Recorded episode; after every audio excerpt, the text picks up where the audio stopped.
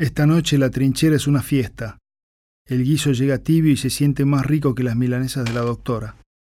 Abrimos todas las conservas y las latas de una sola vez, envalentonados por las toneladas de alimentos que según el gordo están ya en camino desde la capital. Comemos y nos damos una panzada hasta que nos revientan las tripas.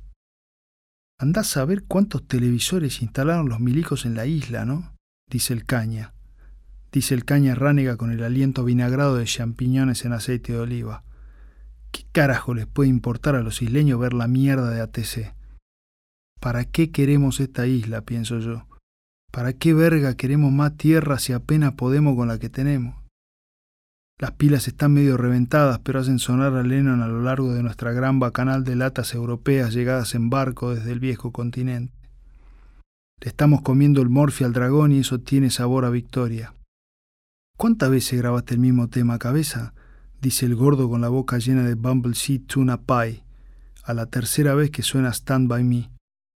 Todo el lado, digo, me hacía acordar a Florencia.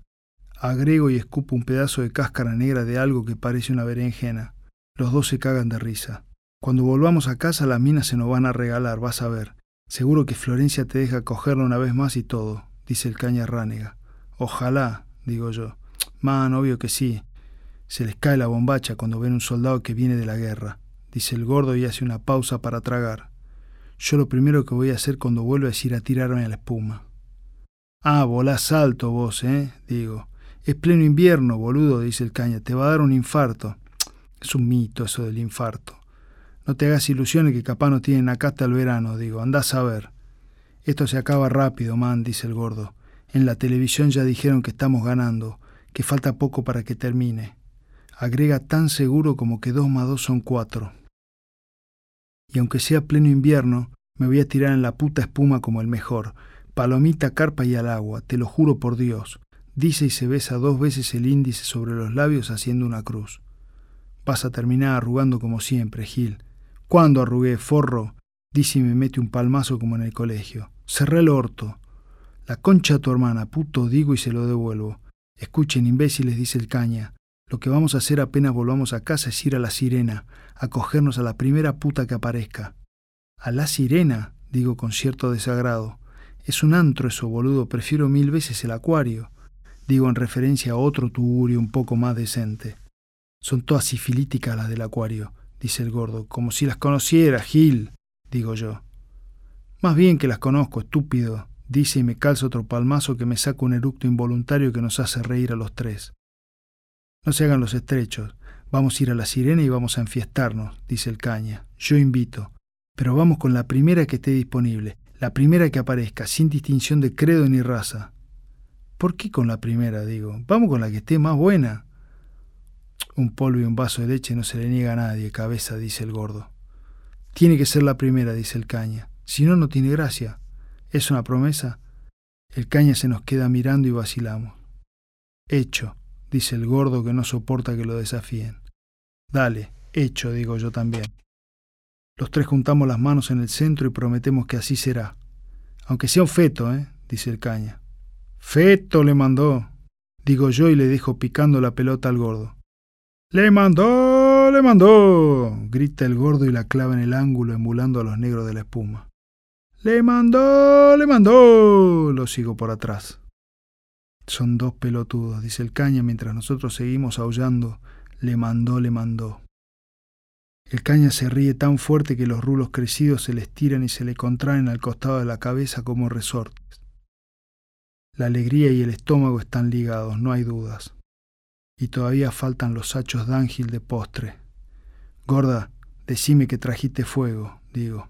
Más bien, Gil, ¿te pensás que soy boludo? Saca una caja de fósforo de cera de la chaqueta y me los tira en la falda. Ahí tenés, dice.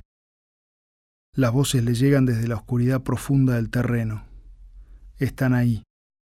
Cambió el viento durante la tarde y eso le permitió estrechar el rango y reducir el margen de error a unos pocos grados con los binoculares y establecer la ubicación estimada del objetivo.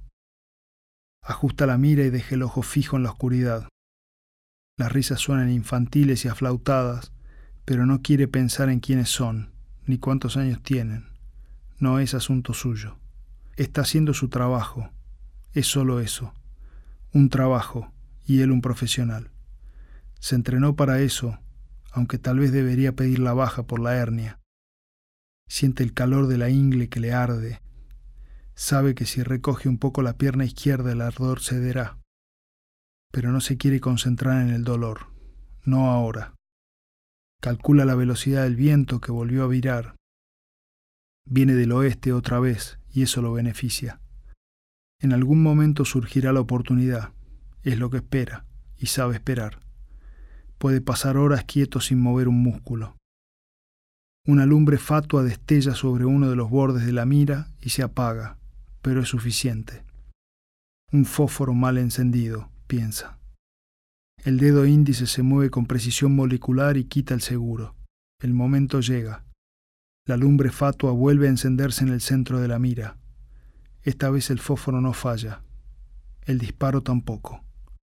Suena seco y definitivo, rajando el aire. Un buen tirador necesita tres desplazamientos de luz para ejecutar un tiro en la oscuridad. Con el primero identifica la posición, con el segundo apunta y con el tercero dispara. Él no es un buen tirador. Él identifica, apunta y dispara todo a la misma vez. Él es un gran tirador.